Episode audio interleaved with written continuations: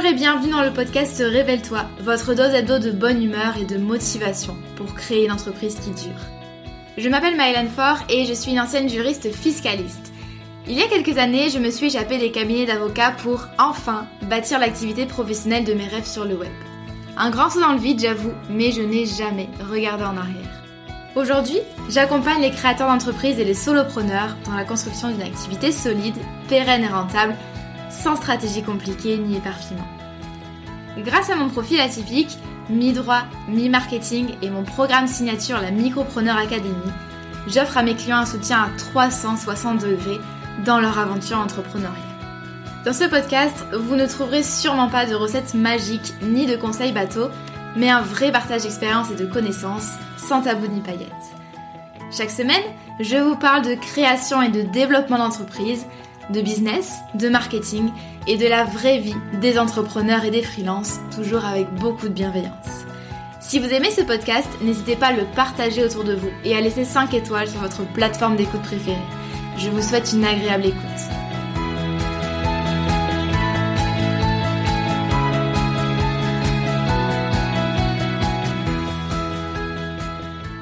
Bonjour et bienvenue dans ce nouvel épisode du podcast Révèle-toi. Ravi de vous retrouver aujourd'hui pour un format interview et on va parler ensemble d'organisation et de productivité. Je pense que c'est un sujet qui préoccupe absolument tous les entrepreneurs, quelle que soit votre activité et quel que soit le stade de développement de votre business. Vous le savez, hein, je ne vous apprends rien, ou alors si vous ne le savez pas encore, vous allez très très vite le découvrir qu'il euh, y a de quoi devenir un petit peu schizo. Quand on développe une boîte, euh, il faut gérer la com, il faut gérer la vente, la relation client, la réalisation des prestations, la gestion d'entreprise, etc. Et du coup, bien souvent, on se retrouve euh, avec des emplois du temps complètement surchargés et l'impression d'être sous l'eau. Et ça, c'est pas très agréable. Et du coup, j'ai invité Claire Vitou pour échanger ensemble sur le sujet de l'organisation des entrepreneurs. Donc Claire, c'est vraiment son métier, vous allez voir, elle a des tas de conseils à vous donner. Euh, dans cet épisode de podcast, on a évoqué ensemble les causes de la surcharge de travail des entrepreneurs. On a parlé de planification des semaines de travail, on a parlé de focus et de priorité, ou encore euh, on a parlé de la façon dont on peut capitaliser sur ce qu'on a déjà construit dans son business pour gagner en temps et en efficacité. Euh, vous allez voir que c'est un épisode de podcast rempli de conseils concrets pour gagner en productivité et pour enfin sortir la tête de l'eau. Je vous souhaite une très bonne écoute.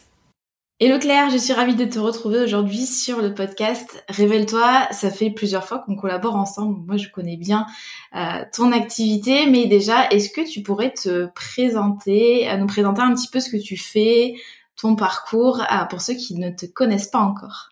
Yes, bah déjà merci beaucoup Maëlane pour l'invitation. Je suis hyper heureuse de te retrouver euh, sur ce format-là. Euh, donc pour les personnes qui ne me connaissent pas encore et j'imagine qu'il y en a beaucoup, euh, donc je m'appelle Claire, je suis coach en organisation et en efficacité pour les entrepreneurs. Et j'accompagne globalement les entrepreneurs alors avec différents stades de développement pour leur permettre de mieux s'organiser et pas mieux s'organiser pour l'amour de l'organisation, mais mieux s'organiser pour retrouver du temps, pour être plus serein et pour pouvoir développer euh, bah, une activité euh, qui soit pérenne et rentable et ne pas foncer tout droit dans le mur du burn-out comme ça arrive un peu trop à beaucoup d'entrepreneurs. Est-ce que tu as déjà, est-ce que tu as toujours fait cette activité ou est-ce que c'est quelque chose euh, voilà, que tu as créé il y a quelques années avec un métier que tu faisais Est-ce que tu as toujours travaillé dans l'organisation? Euh, à la base, je suis designer, donc euh, pas grand chose à voir avec euh, la choucroute, euh, mais en fait, j'ai jamais été designer pour de vrai. J'ai toujours occupé des fonctions de chef de projet, où du coup, bah, l'organisation c'était un peu le nerf de la guerre pour pouvoir coordonner les actions, synchroniser les différentes parties prenantes des projets sur lesquels je travaillais. Donc, j'ai travaillé quatre ans en tant que chef de projet sur différentes missions. C'était souvent des projets autour de l'innovation, et ça fait maintenant cinq ans que je suis à mon compte, avec au départ une activité e-commerce et maintenant une activité euh, plutôt euh, d'accompagnement euh, en individuel et en collectif. Ok. Et le, au niveau du type d'entrepreneur que tu accompagnes, c'est plutôt des solopreneurs ou il y a un peu de tout? Il y a un peu de tout. Je dirais qu'il y a vraiment deux grandes catégories. il y a comme tu le dis, les solopreneurs, où là, du coup, euh, bah, c'est vraiment euh, de l'organisation du business, mais qui est intrinsèquement lié à de l'organisation personnelle, puisque généralement, il y a une, une on va dire, une petite euh, confusion pour le meilleur et pour le pire entre son business et soi-même. et puis, j'accompagne aussi des gens qui ont une équipe autour d'eux, donc avec un profil bah, pas solopreneur, mais vraiment chef d'entreprise. et là, du coup, c'est aussi des thématiques d'organisation personnelle, mais du coup, on va aussi aller chercher des sujets autour de la délégation, euh, et puis euh, la structuration, les process, ce genre de choses qui sont pas toujours la priorité number one pour les solopreneurs. Ok. Et petite question perso, est-ce que toi, tu t'es toujours sentie organisée et productive ou est-ce que c'est quelque chose que tu développé au fur et à mesure des années? Est-ce que dans ta nature, tu es quelqu'un de très carré, très focus ou pas? Euh, je dirais que je suis quelqu'un de structuré, mais pas forcément organisé. Euh, je suis même une ancienne bordélique. Euh, vraiment, c'était une catastrophe quand j'étais plus jeune. je suis aussi une ancienne procrastinatrice au sens où, dans les premières années de ma vie d'adulte, j'ai beaucoup traîné sur mon canapé à rêver à des choses que je pourrais faire sans me bouger les fesses. Et, et en fait, c'est au moment où j'ai rencontrer entre guillemets l'organisation quand j'ai pris mes postes de chef de projet et où du coup en fait c'était vital que j'ai commencé à appliquer euh, ce que je faisais au travail dans ma vie perso en tout cas ce que je faisais au travail a infusé dans ma vie personnelle. Et c'est au fur et à mesure euh, vraiment une petite to-do list après l'autre que je me suis rendu compte que l'organisation c'était pas seulement une question de euh, bah, faire plus de choses en moins de temps euh, des questions de productivité pure et dure mais que c'était vraiment pour moi en tout cas c'est la manière dont je le vois un pouvoir qui permet d'avoir bah, de l'ascendant sur sa vie de pouvoir faire des choix en conscience et finalement d'être pilote dans le dans dans le le, vaisseau ou le, la, la, voiture ou le train ou euh, ce que tu veux euh, qui nous permet d'avancer euh, dans dans notre vie. Ouais, c'est intéressant ce que tu dis. moi, pendant longtemps, alors j'ai toujours été bien organisée, mais pendant longtemps, la productivité, je la voyais un petit peu d'un mauvais regard en me disant c'est quelque chose de rigide, on va traquer son temps, on va se mettre des deadlines, des priorités, on peut pas faire ce qu'on veut.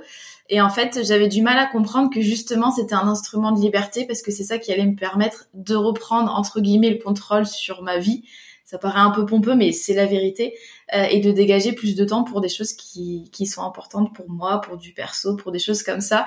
Donc, euh, je trouve ça intéressant ce que tu dis. Euh, je te posais la question parce que moi, j'ai pas mal de clients qui me disent ah ben moi c'est comme ça, je ne suis pas organisée, point barre, et je ne vais jamais y arriver, ça sert à rien que je bosse sur mon organisation. Du coup, j'avais envie d'avoir un petit peu ton, ton retour. Euh, être organisé, est-ce que c'est génétique, c'est-à-dire qu'on est comme ça ou non, ou est-ce que c'est vraiment une compétence qu'on peut travailler euh, et améliorer au fil du temps?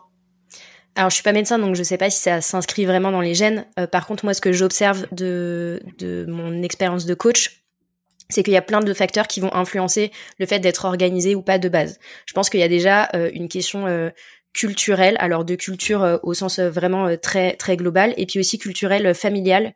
généralement, les personnes qui ont vu des parents pas du tout organisés ou qui ont vécu dans des structures familiales où l'organisation c'était pas vraiment un sujet ou en tout cas c'était pas un mode de fonctionnement, c'est plus difficile pour elles parce qu'en fait elles ont pas du tout d'habitude de base entre guillemets ou elles ont pas été témoins de ces habitudes-là. Donc ça c'est un premier point. Et après je dirais que bah il y a aussi une appétence potentiellement personnelle en fonction de notre caractère de est-ce qu'on aime bien quand les choses sont un peu structurées ou est-ce que euh, nous ce qu'on préfère euh, c'est euh, le côté freestyle mais je dirais que tout ça ça n'empêche pas de devenir organisé ou en tout cas de prendre des habitudes d'organisation. Pour moi, l'organisation, c'est vraiment une compétence qu'on peut développer. Je ne sais pas si je fais un comparatif, un parallèle avec autre chose peut-être que en fait il y a des gens qui ont des appétences je sais pas une appétence particulière pour les chiffres ce genre de choses mais en fait on ne naît pas comptable donc il y a une appétence peut-être mais c'est une compétence qu'on développe c'est quelque chose qu'on apprend et qui, qui devient notre quotidien. Bah pour l'organisation c'est pareil. On peut avoir une appétence de base mais même si on l'a pas en fait ça ne nous empêche pas de développer cette compétence. Alors sans forcément sortir l'artillerie lourde et faire un système d'organisation qui devienne une usine à gaz, mais simplement de se demander c'est quoi l'organisation euh, qui est un peu le minimum vital pour me permettre de, garder euh, ma sanité d'esprit, euh, de pas avoir systématiquement un petit vélo qui tourne dans la tête en permanence, de rester maîtrise de ces sujets, pas au sens se pousser en permanence, mais simplement bah être sûr qu'on s'occupe au minimum de l'essentiel, que l'essentiel est géré dans son business. et pour moi, c'est ça l'intérêt de, de l'organisation, c'est de pouvoir bah, simplement se libérer l'esprit pour faire d'autres choses comme tu comme tu l'as dit. Donc pour moi, c'est vraiment une compétence qu'on peut développer c'est plus facile pour certaines personnes que d'autres, mais je pense qu'il faut arrêter de croire et de se répéter systématiquement je ne suis pas organisée, je n'y arriverai jamais, parce qu'on entretient cette croyance que c'est impossible, et du coup si on l'entretient, on a le comportement qui est euh, en alignement avec cette croyance-là, c'est-à-dire je suis désorganisée, je fais tout euh, à la dernière minute, etc., etc. Donc il y a vraiment cette idée, je pense, de de euh, déclic à, à faire avec soi-même et de prendre un engagement et de se de remplacer ce petit discours, cette petite litanie de je ne suis pas organisée, je n'y arriverai jamais par OK, peut-être que là aujourd'hui je suis pas organisée, mais ça veut pas dire que je ne le serai jamais et je peux y arriver un petit pas après l'autre en commençant à construire des petites habitudes euh, qui vont permettre d'aller dans la bonne direction. Je suis parfaitement d'accord avec toi et euh, je suis contente d'avoir démarré ce, cet épisode de podcast par cette question. Euh, je pense que c'est vraiment important. Il y a quelques semaines, tu es intervenu dans la Micropreneur Academy pour un live expert, ma foi, très intéressant.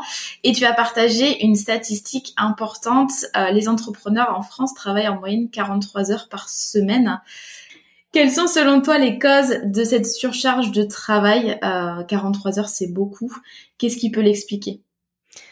Euh, alors déjà pour remettre euh, juste un peu de nuance dans le 43 heures c'est beaucoup. Personnellement je considère que on peut travailler 15 euh, heures et ne pas être satisfait de, ce temps de travail comme on peut travailler 43 heures, 60 heures, 70 heures et être content d'avoir d'avoir ce, temps de travail ce temps de travail là. Donc c'est à remettre pour moi en perspective par rapport à nos propres envies et notre propre vision du travail.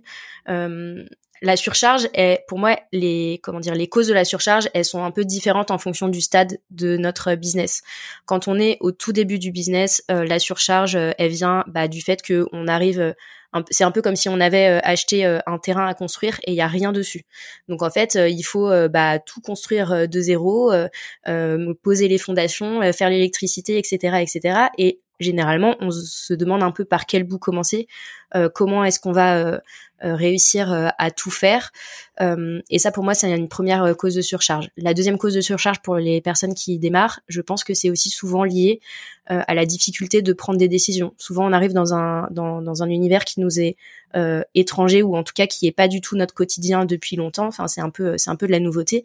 Et du coup, c'est difficile de savoir dans quelle direction est-ce qu'on a besoin d'aller. Et cette question de la prise de décision, ça crée de la surcharge. En fait, la charge mentale, elle vient de plusieurs choses. Elle vient de ce qu'on a à faire concrètement, donc vraiment ce qu'il y a dans notre to-do list, les actions concrètes qu'on a à faire.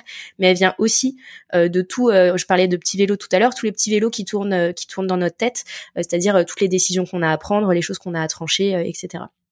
Donc tout ça, ça crée, ça crée de la surcharge pour les entrepreneurs qui démarrent. Et puis quand on est à d'autres stades du business, bah on peut avoir euh, d'autres problématiques de type, euh, par exemple, en fait, euh, je suis plus au stade où je dois construire ma maison, mais par contre j'ai beaucoup beaucoup d'invités dans ma maison, au sens où j'ai par exemple beaucoup de clients à gérer, j'ai une espèce de boom de mon activité, et du coup je me retrouve à faire énormément d'opérationnel et à être presque un petit peu dépassée par le, le succès de, de, mon business. Donc ça, ça peut être une autre cause. et tout ça, c'est pour moi c'est des causes, des causes de surcharge. Euh, et en fait, je dirais que les causes de surcharge, elles sont quand même, il y a des grandes catégories de, bah, soit on a tout à construire, soit on est un peu débordé par la dimension opérationnelle de son business, soit on a beaucoup de décisions à prendre et c'est et c'est compliqué de de tout euh, de tout de, tout gérer en même temps. Je dirais que de manière générale, quand on est entrepreneur, la difficulté elle est dans le fait de savoir jongler entre les différentes casquettes qu'on porte euh, et de pouvoir bah en fait quand on est entrepreneur généralement et quel que soit le stade de développement de notre business, on n'a pas juste euh, une fiche de poste avec euh, des trucs, euh, un périmètre super défini et, voilà, on n'est pas, mais on est aussi bah, comptable, chef d'entreprise, stratégiste, potentiellement communicant, etc., etc. La liste est longue et du coup c'est aussi ça pour moi qui crée qui crée de la difficulté, c'est comment est-ce qu'on arrive à jongler entre tous ces sujets et à mettre notre énergie et nos priorités au bon endroit. C'est intéressant ce que tu dis sur les différents stades de développement du business.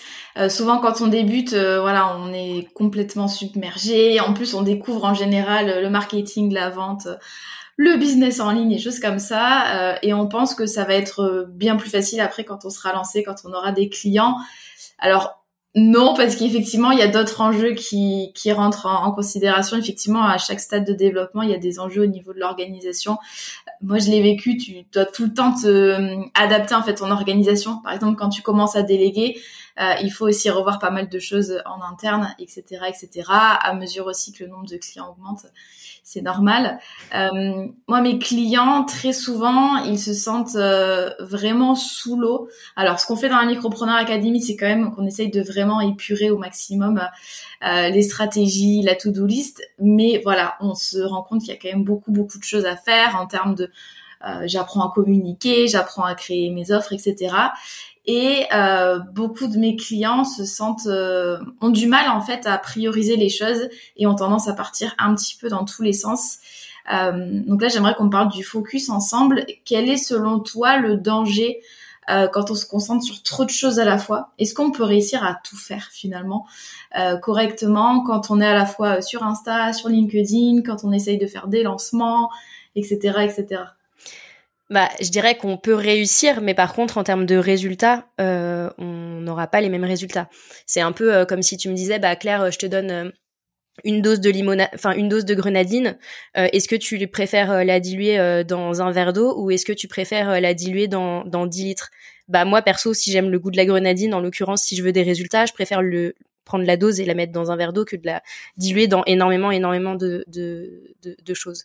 Donc c'est un peu la même chose euh, en business. L'idée c'est que plus on va euh, multiplier les, les sujets euh, qu'on a avec lesquels on jongle et plus ça va devenir difficile. Si on reprend cette, cette métaphore de, de jongle, bah en fait si j'ai une balle avec laquelle j'ai besoin de jongler, ça va, c'est, c'est relativement ok. Si j'en ai deux, c'est ok. Si j'en ai trois, ça, ça, commence à devenir un peu un peu challengeant si j'en ai 10, il faut quand même avoir déjà un sacré niveau de, de, de maîtrise euh, de, la jungle pour euh, réussir à, tout concilier. Donc pour moi, c'est un, un, un, peu ça. À chaque fois qu'on va euh, multiplier les sujets sur lesquels on s'engage, on va diluer le temps et l'énergie qu'on peut y consacrer. Et on va aussi, de manière pas forcément systématique, mais le risque, c'est aussi quand même de diluer du coup les résultats qu'on obtient. Donc plus je multiplie les choses et plus je vais avancer lentement sur mes résultats. Donc ça veut dire que je sais pas si euh, je me dis euh, j'ai besoin, euh, enfin je, je, multiplie, je multiplie tout, tout, tout, ce que je fais, et ben en fait potentiellement je vais devoir attendre deux mois, trois mois, six mois, un an avant de récolter les premiers fruits de toute cette énergie et tout ce temps que je vais avoir investi sur les différents sujets. Oui, c'est ça. Finalement, quand on divise son énergie en plusieurs sujets, on peut pas, enfin, sur plusieurs projets, on peut pas être à 100% sur un projet, euh, sur un projet A, sur un projet B. Et pareil, les résultats, on peut pas avoir 100% sur le projet A, 100% sur le projet B. Et ça, on a du mal euh, au début à s'en rendre compte. Euh, Est-ce que toi, tu as une méthode, par exemple, que tu enseignes à tes clients pour choisir le bon focus? Quand on a plein d'idées, plein de projets euh, quand on adore son métier. Ça, moi, je sais que c'est euh, moi qui suis passionnée par mon métier, j'ai tout le temps envie de faire plein de choses différentes. Heureusement, avec le temps, je me suis cadrée. Euh, comment, quels sont les critères finalement pour choisir ces focus du moment? Ouais.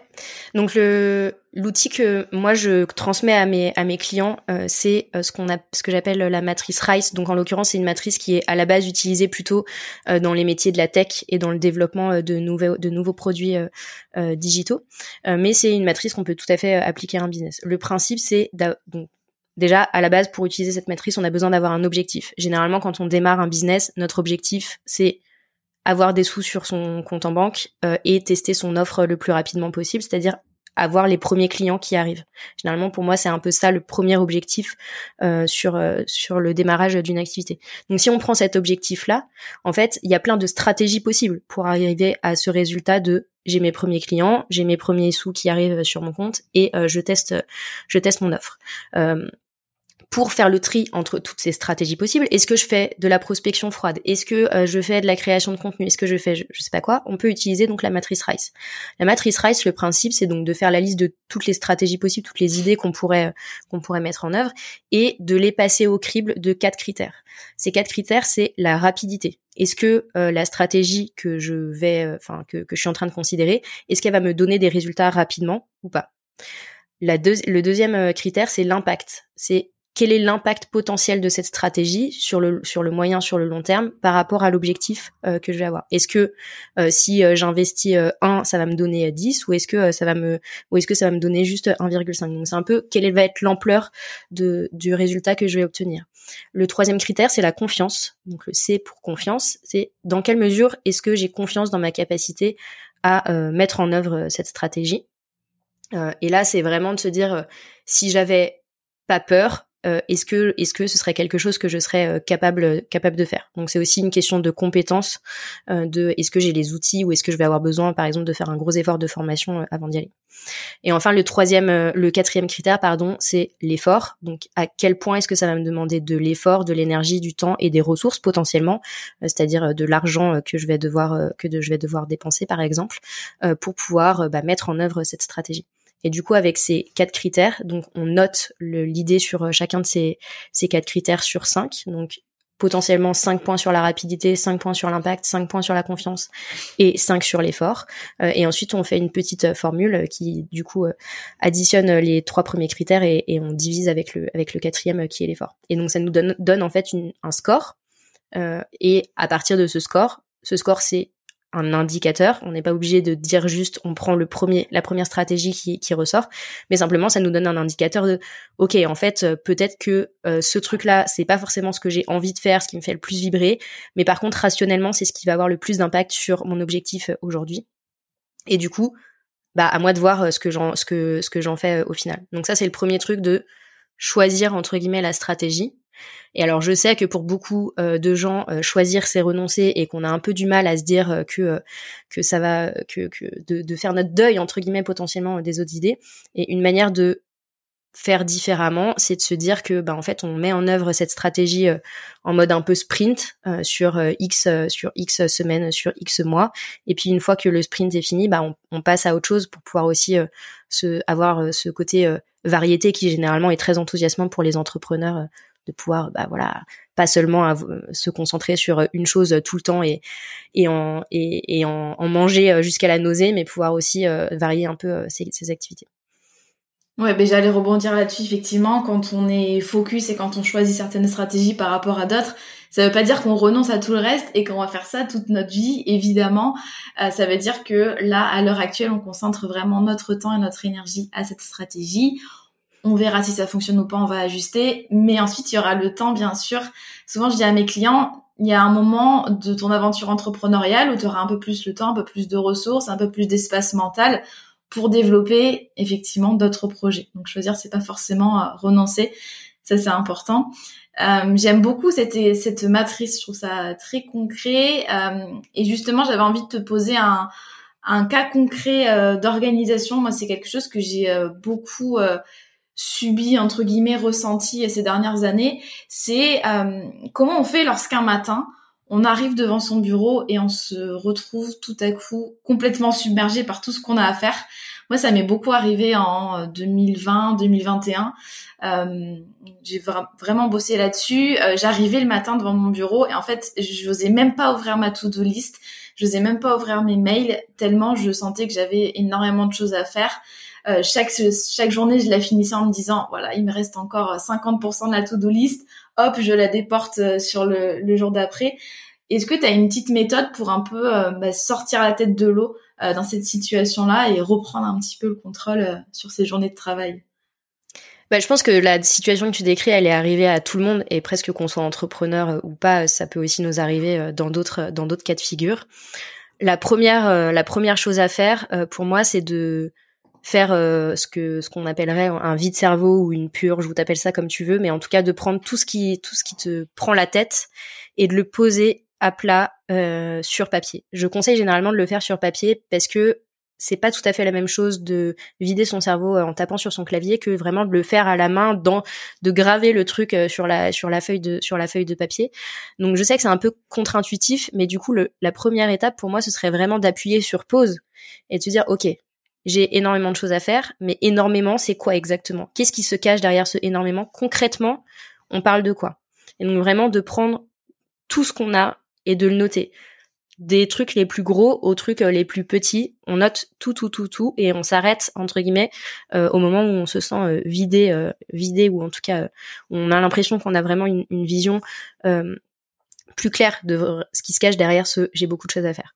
Donc ça c'est la première étape. La deuxième étape c'est de faire le tri dans tout ça, c'est-à-dire vraiment de remettre les priorités là où elles sont tout ce qui euh, n'est pas euh, vital et essentiel, c'est-à-dire tout ce qui ne va pas avoir de conséquences euh, à court terme. pour moi, c'est des choses qu'on va mettre de côté si on est vraiment dans une situation où on est à la tête sous l'eau et où on a du mal à, à, rejoindre la surface. Donc tout ce qui n'est pas avec des conséquences à court à court terme, on le, on le, met de côté. Le deuxième truc à mettre de côté pour moi, c'est euh, les engagements euh, qu'on peut avoir euh, pris et qui, bah, en fait, pourraient être mis à un autre moment. typiquement, là, si aujourd'hui je m'étais réveillée en ayant une, montagne de travail devant moi, bah, peut-être que je t'aurais envoyé un message en disant, écoute, Maëlan, je suis vraiment désolée. je sais que je sais que, que j'avais pris un engagement. là, je sais que si on fait l'interview maintenant, je vais pas être concentrée euh, sur euh, notre échange, etc. Euh, pour que ce soit vraiment utile, utile et que et que je puisse apporter de la valeur dans l'épisode, je préfère qu'on reporte notre notre entrevue. Donc ça, c'est typiquement le genre de choses qu'on peut faire en fait quand on on a tendance à penser que quand on a pris un engagement, on a signé en lettres de sang et que plus jamais on peut revenir dessus. L'idée c'est c'est pas de revenir sur tous ces engagements, mais c'est de pouvoir choisir en fait les, les engagements. Où, en fait, on se dit bah là, est-ce que j'ai vraiment euh, l'énergie Est-ce que je suis vraiment dans, dans le mood qu'il faut pour euh, pouvoir le tenir? Et si la réponse c'est non, parce que en fait je vais faire le travail à moitié ou je vais être à moitié dans ce que je suis en train de faire, bah je pense sincèrement que pour tout le monde, il vaut mieux euh, il vaut mieux reporter les choses avec le plus d'avance possible évidemment pour que pour que chacun puisse euh, s'organiser en conséquence. Mais euh, du coup, euh, ça c'est ça c'est quelque chose, je pense qu'on devrait s'autoriser un petit peu plus à, faire parfois. Donc on fait la liste, on fait un peu le tri, dans, on écrème un petit peu les choses et on se dit ok, ça je sais que je vais avoir besoin de le faire, mais vraiment l'urgence elle est pas là donc je mets de côté je mets de côté et je fais plus tard et on prend du coup la ce qui ce qui nous reste la crème la crème de la crème. Et on, on se dit ok je choisis trois choses sur lesquelles je veux absolument avoir fini. Et au lieu de se faire une to-do list qui, euh, qui, enfin au lieu de prendre cette to-do list comme notre to-do list du jour, on sait très bien qu'on n'arrivera pas au bout. Donc il y a rien de pire que d'arriver au bout de la journée comme tu l'as dit en, en ayant l'impression d'avoir encore une montagne de trucs devant soi. On se dit OK, aujourd'hui si je veux réussir à euh, finir ma journée en, en, ayant vraiment la sensation d'avoir avancé sur euh, sur les choses les plus essentielles, c'est quoi les trois trucs qu'il faut absolument que je fasse? Je prends ces trois trucs, je les mets sur un papier à part et je me concentre sur ces trois trucs euh, vraiment en mode petit pas. L'objectif c'est de dépiler au fur et à mesure, de faire vraiment petit pas par petit pas, une chose après l'autre, et vraiment de se répéter ça. Ok, une chose après l'autre, je, je prends euh, la première chose, je la fais, je prends la deuxième chose, je la fais, etc. Généralement, quand euh, quand on quand on fait ça, l'idéal c'est d'aller au bout de ce qu'on a mis sur, enfin pas au bout euh, au sens euh, faire tout ce qu'on a mis sur la liste, mais aller au bout de ce qu'on a commencé. Parce que sinon, quand on quand on a commencé un truc mais qu'on n'est pas vraiment allé au bout, bah du coup on a ce qu'on appelle l'effet zégarmique qui en fait crée de la charge mentale, c'est-à-dire qu'on va se rappeler plus facilement de ce qu'on a commencé mais pas fini plutôt que ce qu'on a fini. Donc évidemment, si vous avez des gros trucs sur votre euh, sur votre liste, bah, découpez-les en trucs euh, plus petits et, plus gérables, que vous ayez pas un, truc euh, sur votre to-do list qui ressemble à genre faire la refonte de mon site internet. Ça ne ça, ne marche pas. donc divisez, enfin, n'hésitez pas à, détailler les, à, découper entre guillemets vos éléphants en plus petits morceaux pour pouvoir les manger plus facilement c'est super intéressant comme méthode. Merci beaucoup de nous partager ça, Claire. Euh, moi, je me, je me rappelle que j'avais beaucoup de mal à prioriser les choses et à enlever des choses de ma to-do. Tu vois, quand je me disais, euh, il faut absolument que euh, je fasse le, enfin, qu'il y ait un post Instagram qui sorte aujourd'hui ou un épisode de podcast ou une newsletter. Je me rappelle, moi, ça m'arrivait de me lever super tôt à 6 heures du mat pour faire la newsletter, pour l'écrire, pour qu'elle parte impérativement à 7 heures. Et en fait, je, je me rendais compte que la grande grande majorité des tâches que j'avais euh, c'était des choses que je m'imposais moi-même en fait et que et vraiment, quelle que soit la situation, il fallait que je les fasse et je me mettais dans des étapes impossibles. Enfin, c'est, j'avais beaucoup de mal à me dire, euh, voilà, la Terre ne va pas s'arrêter de tourner euh, s'il n'y a pas d'épisode de podcast. Si tu repousses un rendez-vous, effectivement, comme tu le dis, on peut euh, très bien repousser des rendez-vous de coaching, des interviews, des choses comme ça. Il n'y a pas mort d'homme non plus. Des fois, on a l'impression que ben, le business, c'est un peu toute notre vie. Enfin, tout tourne autour du business et du coup on a un petit peu du mal à laisser partir aussi certaines tâches. et du coup, j'aime beaucoup ta méthode pour se sentir un peu moins submergé.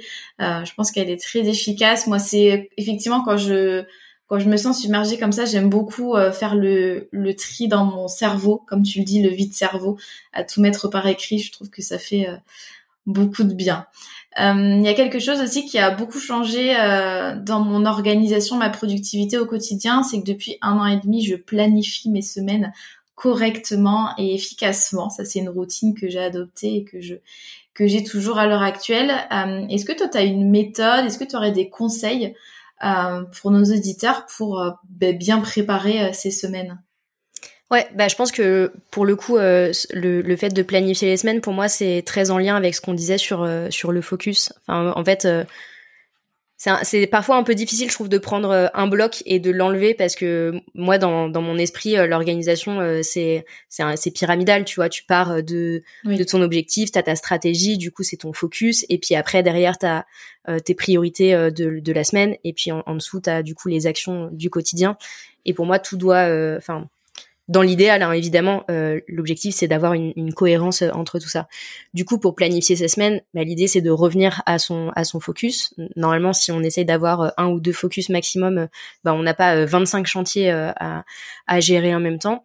Et du coup, l'idée c'est sur le focus sur lequel on est en train de travailler, bah idéalement, on a généralement quelque part euh, un petit plan d'action ou en tout cas, on a un peu réfléchi à qu'est-ce qu'on avait besoin de faire pour avancer sur euh, sur ce focus-là. Et du coup, c'est de prendre euh, prendre ça, de prendre aussi bah, les le quotidien, enfin c'est-à-dire toutes les toutes les les opérations quotidiennes, notre agenda, etc de prendre ces différents ingrédients, de les mettre dans le chaudron de la planification, de touiller un peu et de se demander, ok, là parmi tout ce que j'ai à faire sur mon focus, sur euh, les trucs euh, quotidiens, de, je sais pas, suivi des clients, etc. Euh, et puis dans les choses qu'il y a dans mon agenda, si j'ai des choses à préparer, c'est quoi les trois grandes priorités de la semaine? Et pour moi, et je sais que c'est difficile en fait comme question parce qu'il y a beaucoup de gens qui vont me dire bah oui mais c'est facile de poser la question, c'est beaucoup plus difficile d'y répondre. Je suis complètement d'accord. on peut se poser des questions, des sous-questions entre guillemets pour essayer d'identifier plus facilement ces trois priorités. Pour moi, les questions à se poser, c'est typiquement est-ce que dans euh, ce que j'ai là dans, dans, mon chaudron, est-ce qu'il y a des choses que je repousse depuis longtemps euh, et euh, qui, qui en fait auraient un ferait une vraie différence pour pour mon business? Généralement, on procrastine sur des sujets qui en fait sont importants mais sont rarement urgents. Et du coup, pour moi, ça c'est typiquement des choses qu'on devrait pouvoir mettre en priorité. Donc ça c'est le premier truc. La deuxième question qu'on peut se poser, c'est de se demander euh, si je prends là la liste de ce que j'ai à faire, de quelle action euh, va avoir euh, un impact tel que finalement dans un mois, deux mois, six mois, cette action aura encore, enfin, je verrai encore la, le, la traîne entre guillemets de cette action dans, dans mon business. Donc ça aussi, c'est un truc qui permet de prendre du, de prendre du recul. Donc l'idée, c'est de choisir trois grandes priorités. Pourquoi est-ce qu'on fait ça? Parce que en fait, ce, qu'on a tendance à faire quand on planifie pas notre semaine et qu'on ne fait pas cet effort de priorisation, c'est que notre euh, semaine va se remplir de plein de petites tâches du quotidien. On va avoir fait plein de trucs, mais on n'aura pas vraiment avancé. Donc en fait, on aura été occupé, mais pas vraiment efficace. Et ça, pour moi, c'est une distinction qui est très importante à faire. Si on, on imagine que notre semaine et notre temps, de manière générale, c'est un bocal de cornichons, et donc là, je parle de la pickle jar theory pour les personnes qui connaissent déjà on imagine que notre euh, emploi du temps, c'est un bocal de cornichons. Si je ne priorise pas, si je ne fais pas de choix en, termes de, en termes de ce que je veux mettre dedans, euh, dans la plupart des cas, on va euh, avoir notre bocal qui va se remplir ce qu'on appelle de sable. Donc en fait, le sable, c'est toutes les petites tâches du quotidien qui qu'on a besoin de, de, faire certes, mais qui finalement ne font pas vraiment avancer le schmilblick on va remplir en fait notre bocal avec euh, du sable. Et puis en fait euh, on va aussi peut-être le remplir un petit peu avec du gravier donc des tâches un petit peu plus importantes un petit peu plus conséquentes. Mais le risque c'est que nos priorités donc ce qu'on appelle les big rocks les gros cailloux ben, en fait on n'arrive plus à les rentrer à la fin. C'est-à-dire que j'arrive le vendredi et je me dis ah bah j'ai fait plein de trucs. J'ai fait plein de trucs sauf ce qui ce que j'aurais vraiment dû faire donc l'idée c'est plutôt d'inverser ce truc-là. Et quand on planifie sa semaine, bah, de se demander c'est quoi les gros cailloux que j'ai besoin de faire rentrer dans mon dans mon bocal de cornichons? Et je fais d'abord rentrer ces gros cailloux là Ensuite, je décide s'il y a du gravier qui vient qui vient autour. Et puis de toute façon, le sable, il va se mettre de lui-même de lui-même. Le sable, c'est tout ce qui va être, je sais pas, euh, justement gérer les réseaux sociaux, le, les emails, etc. Je dis pas que c'est des choses qui sont qu'on n'a pas besoin de faire. Hein. Je dis simplement que c'est pas forcément ça qui va avoir un impact sur le long sur le long terme. Typiquement, si je suis en train de démarrer mon business, créer du contenu pour les réseaux sociaux, oui, très bien, mais pour moi, ça doit pas prendre 100% de la semaine. Il y a aussi beaucoup d'autres choses à faire euh, de type euh, justement euh, bah, définir son offre, pouvoir commencer à, aller chercher chercher des clients, etc. qui constituent en fait des gros cailloux. C'est des trucs qui sont pas forcément simples à faire, mais en même temps c'est les trucs les plus importants. C'est ça qui va vraiment faire avancer mon sujet quand sur le long terme. Ouais, je suis tout à fait d'accord avec toi. Euh, c'est vrai que moi, quand je ne fixais pas comme ça mes trois priorités de la semaine, c'est vrai que la semaine avancée, j'avais l'impression, bah, je bossais, je bossais beaucoup, mais en fait, je m'éparpillais dans tous les sens et au final, à la fin de la semaine, euh, quand je me demandais si les projets avaient avancé, euh, non pas d'un iota, parce que je m'étais concentrée, j'avais l'impression d'avoir fait plein de choses, j'avais traité les mails, j'avais créé du contenu, etc. Et au final, j'avais pas avancé sur le plus important. Euh, souvent l'opérationnel prend un petit peu le dessus et voilà pour les projets euh, importants du moment. Donc là, je m'assure vraiment, effectivement, tout tout découle, comme tu le disais, les objectifs de l'année ensuite deviennent des, priorités du mois, les priorités du mois ensuite déterminent les priorités à la semaine. Donc effectivement, tout découle de ça. donc ça, j'aime beaucoup le focus sur les priorités. Euh, en matière d'organisation aussi, moi, quelque chose qui m'aide beaucoup pour mon business, et je pense que tu ne diras pas le contraire, c'est euh, de capitaliser sur l'existant euh, dès que je le peux. Euh, c'est vrai qu'après plusieurs années d'entrepreneuriat, il y a des choses que je répète régulièrement et dont je me sers en fait pour euh, pour avancer et pour gagner du temps pour la suite. Euh, est-ce que tu pourrais nous parler du pouvoir de la capitalisation quand on a une entreprise et comment on fait en pratique pour capitaliser sur les efforts en fait des mois et des années précédentes? En fait, le pouvoir de la capitalisation pour moi part du principe que euh, on crée de la valeur dans notre business euh, dès le jour 1, euh, j'ai envie de dire même avant le jour 1. C'est-à-dire que tous les éléments qu'on va qu'on va produire au fur et à mesure qu'on construit notre business, que ce soit du contenu pour les réseaux sociaux, des emails qu'on écrit, des projets qu'on va qu'on va qu'on va mettre en œuvre, etc. Tout ça, en fait, on produit des choses. Et ces choses, l'idée c'est de pouvoir les garder quelque part pour que le jour où je refais la même la même chose, le jour où j'ai besoin de poster sur les réseaux sociaux mais j'ai pas de contenu de prêt, le jour où j'ai besoin d'envoyer exactement euh, plus ou moins le même email euh, à mon client parce qu'en fait il a signé pour le même programme, la même prestation, etc. Ou le jour où j'ai besoin de refaire exactement le même projet de j'en sais rien refaire faire la refonte de mon site internet, ben en fait j'ai déjà euh, une structure, j'ai déjà un j'arrive pas sur sur quelque chose de complètement vide. J'ai déjà des éléments sur lesquels je peux m'appuyer. Pour moi, c'est ça le c'est ça euh, l'idée, c'est de se dire je crée de la valeur tous les jours, je crée des choses tous les jours plutôt que de euh, systématiquement repartir de zéro et euh, remonter en haut de la montagne à chaque fois. En fait, je pose des pierres qui vont me permettre de, de bloquer ma progression. Euh, je sais pas si les personnes qui nous écoutent sont familières avec le, le mythe de Sisyphe, mais c'est un peu ça. Donc Sisyphe, il a été condamné à euh, faire euh, euh, rouler rouler je crois que c'est je sais plus si c'est un caillou ou un tonneau en haut d'une montagne. Et le truc c'est qu'à chaque fois qu'il arrive en haut bah, en fait le, le, le, le, tonneau ou le caillou redescend en bas. Bah, en fait ne pas capitaliser dans son business c'est exactement ça. Je repars systématiquement du bas de la montagne et à chaque fois l'effort que j'ai à faire pour remonter le pour pour remonter le tonneau ou le caillou et bah il est immense L'idée là, c'est de se dire, ok, plutôt que de faire ça, je vais créer des, je vais capitaliser sur ce que je fais au, fur et à mesure, c'est-à-dire créer des espèces de paliers pour que, au lieu de repartir du bas de la montagne, j'ai toujours une petite base sur laquelle je vais pouvoir m'appuyer euh, pour avancer. Pour faire ça concrètement, euh, je pense que c'est hyper important de prendre l'habitude de documenter ce qu'on fait. Documenter ce qu'on fait, ça veut dire quoi? Ça veut dire que j'ai une base de connaissances quelque part, euh, OneNote, euh, Google Drive, euh, Notion, euh, où est-ce que, enfin, quel que soit le, le, le, format entre guillemets que, que vous choisissez, mais dans lequel je vais pouvoir avoir un historique de ce que je fais et je vais pouvoir capitaliser dessus. J'ai beaucoup de personnes euh, en, coaching, beaucoup d'entrepreneurs en coaching qui arrivent à euh, 3 ans, 5 ans, 10 ans d'entrepreneuriat et qui n'ont jamais mis en place euh, cette question de justement euh, système de connaissances et de capitalisation sur la connaissance et qui se rendent compte qu'en fait, ils perdent énormément de temps à refaire des choses qu'ils ont déjà faites. Je te donne un exemple hyper précis. Pas plus tard qu'hier, j'ai euh, une cliente en coaching qui me dit, bah en fait j'ai fait ce truc-là la, semaine dernière, ça m'a demandé 18 heures de travail, donc c'est quand même pas non plus une pécadille, et je me suis rendu compte en allant fouiller dans mes, enfin en me disant mais en fait c'est bizarre ce truc-là, j'ai l'impression de l'avoir déjà fait un jour, et elle avait déjà exactement la même chose précisément dans ses dossiers. Et ça c'est quelque chose bah j'ai envie de dire euh, c'est c'est pas dramatique en soi hein, je veux dire il y, a pas il y a pas mort d'homme mais c'est quand même dommage de perdre euh, autant de temps et d'énergie à refaire les choses systématiquement. Donc mon conseil et encore une fois l'idée c'est pas de se dire c'est réservé aux gens euh, qui ont déjà un business qui roule etc.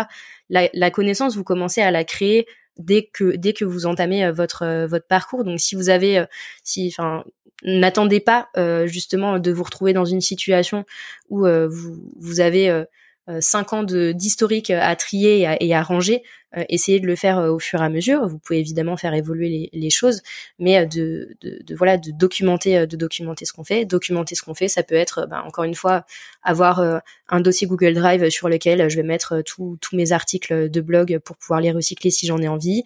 ça peut être le fait de créer des modèles d'email quand j'ai, enfin quand je me rends compte que en fait bah quand j'envoie un devis à un client, c'est toujours plus ou moins le même euh, le même mail que j'envoie. Quand j'envoie un compte rendu à un client, c'est toujours plus ou moins le même mail, etc.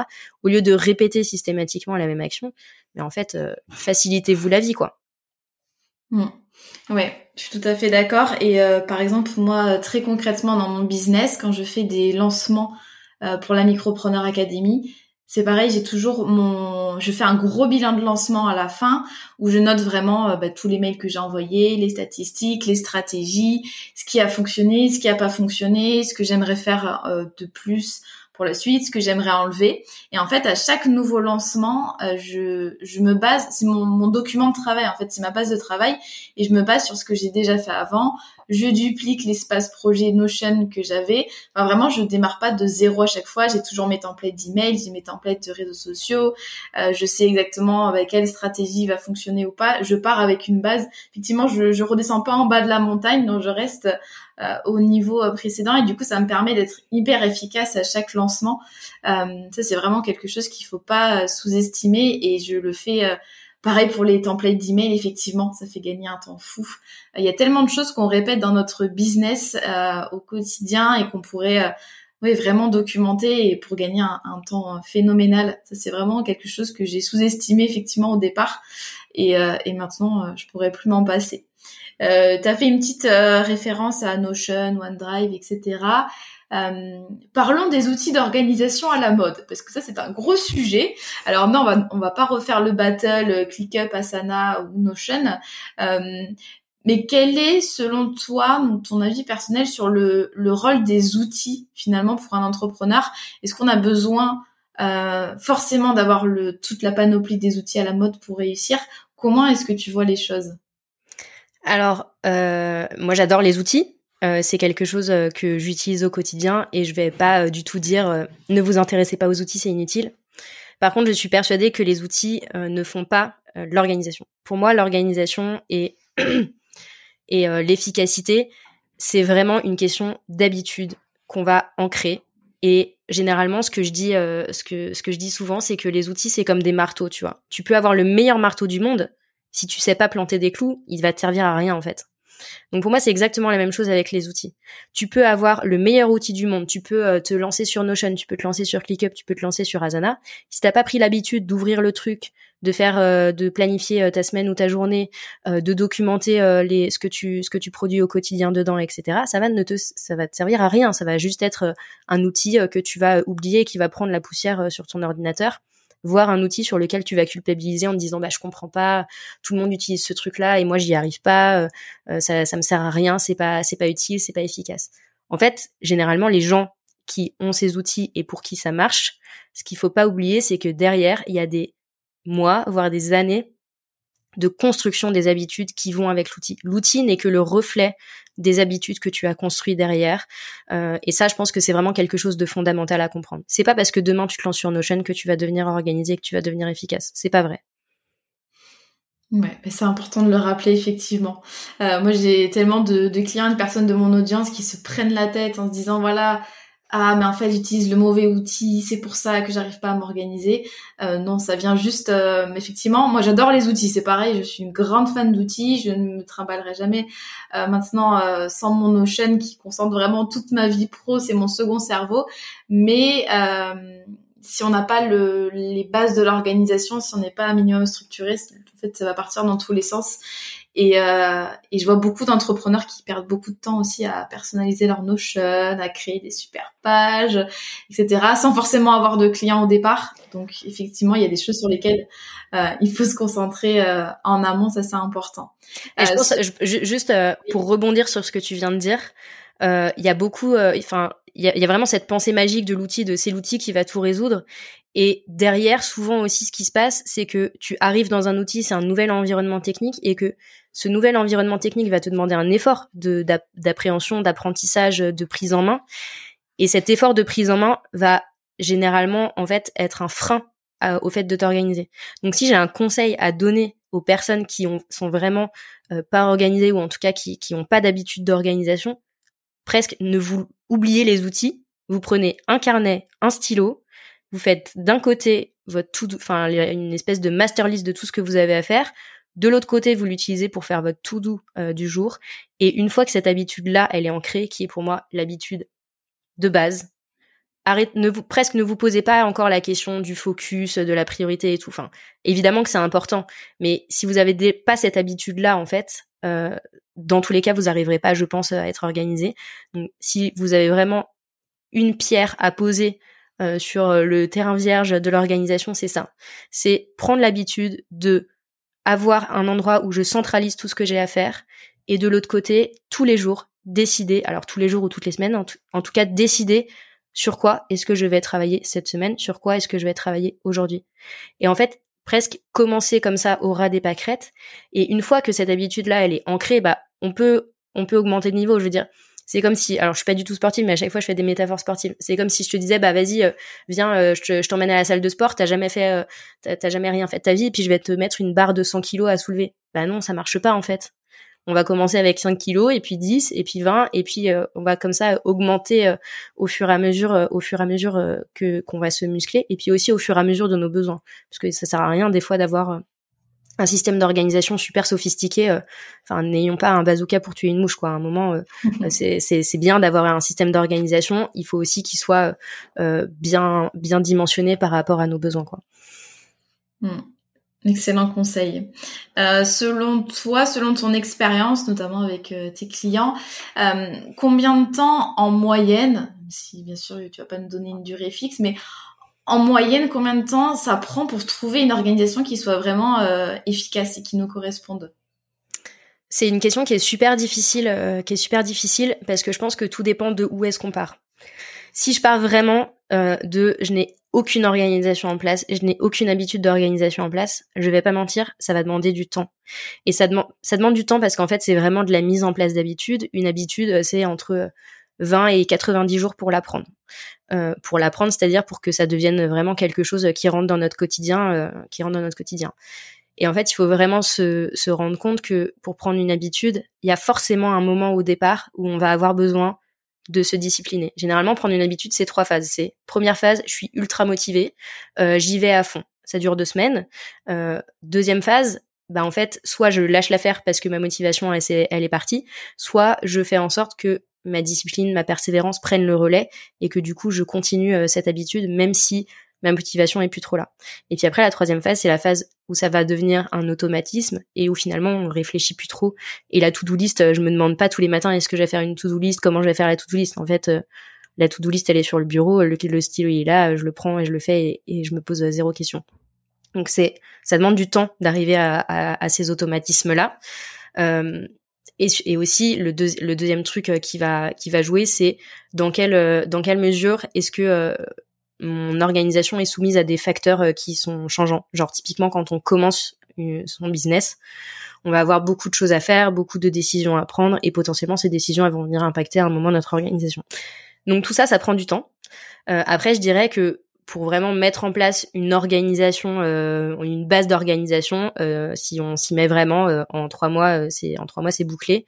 Et après, c'est simplement de revenir à chaque fois, bah, encore une fois, on parlait de capitalisation tout à l'heure, bah, de faire le point régulièrement et de se demander dans mon système d'organisation, qu'est-ce qui fonctionne, qu'est-ce qui fonctionne moins bien, euh, où se trouvent les axes d'amélioration et qu'est-ce que je mets derrière en place euh, pour euh, continuer de faire en sorte d'avoir une organisation qui roule.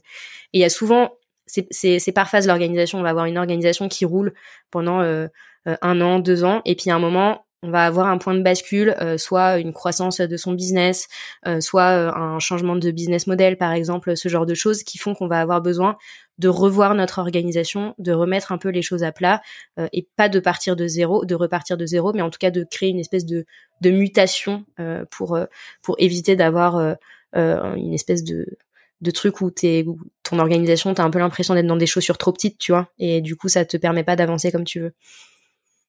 Oui, il faut pas oublier effectivement que l'organisation va évoluer euh, en continu. Euh, moi, c'est vrai que c'est toujours par phase, mais de toute façon, comme dans tout dans l'entrepreneuriat, c'est hyper cyclique.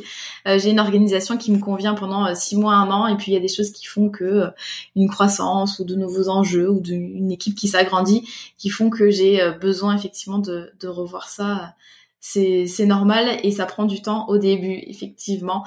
Euh, moi j'ai mis euh, pas mal de temps avant de trouver une, une bonne organisation.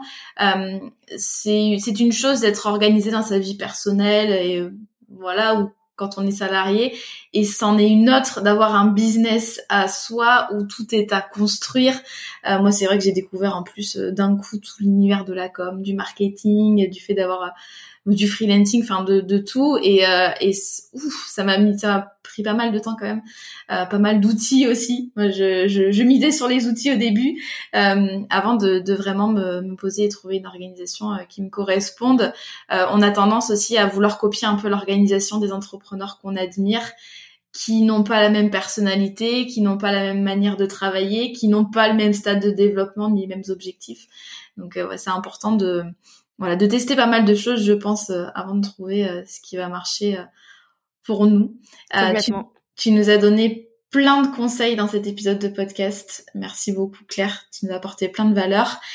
si on a envie d'aller plus loin et de bosser avec toi, comment est-ce qu'on fait? Où est-ce qu'on peut te retrouver? N'hésite pas à nous, nous partager un petit peu comment tu fonctionnes. Alors, premier endroit où vous pouvez me retrouver, c'est mon podcast qui s'appelle Bye Bye Procrastination et sur lequel du coup je parle d'organisation, de motivation, de gestion du temps. Euh, et donc là, vous pourrez bah, encore plus euh, creuser sur euh, sur les conseils. Le, le, petit le, le, la petite mise en garde que je ferai, c'est la mise en garde que je fais souvent avec mes clients, c'est consommer du contenu, c'est bien. Si vous prenez pas le temps de l'appliquer, bon bah c'est pas une baguette magique, donc ça marchera pas. Donc si vous avez des problématiques spécifiques, vous pouvez aller grignoter les épisodes du podcast qui pourront y répondre, et ce sera, je pense, déjà un bon début. Euh, je suis pas vraiment sur les réseaux sociaux parce que j'ai décidé que c'était pas ma priorité et que ça n'avait pas vraiment d'impact sur mon business. Donc euh, vous pouvez euh, me suivre sur Instagram, mais euh, je n'y suis pas très présente. Et après, si vous voulez travailler avec moi, donc j'ai un programme qui qui est à destination des entrepreneurs et particulièrement des entrepreneurs qui démarrent pour commencer à construire les premières briques de, de leur système d'organisation et de mettre en route justement cette cette machine là qui s'appelle Better Faster Smarter. Et donc là l'idée c'est vraiment de vous aider à bâtir un système d'organisation, de je pars de zéro, je commence à mettre en place des petites habitudes euh, vraiment très euh, très prosaïques, euh, à je mets en place des outils, un système d'organisation, je commence à, à capitaliser sur ce que je suis en train de faire et à créer mes premiers process, en passant par la gestion de l'énergie et la concentration, etc. Donc le, le programme il se il, il, est, on va dire, avec deux grands volets. Un, un, un, premier volet qui est une boîte à outils sous, sous forme de, de, de, capsules vidéo et puis de workbook euh, pour, pour pouvoir travailler, et puis du coaching individuel pour pouvoir travailler sur vos problématiques spécifiquement euh, et, et, avancer euh, sur, sur vos sujets à vous. Mais génial, un beau programme, on va mettre tout ça dans les notes de l'épisode si on a envie de te retrouver. merci beaucoup Claire, j'ai passé un super moment avec toi. Merci à toi Maëlan.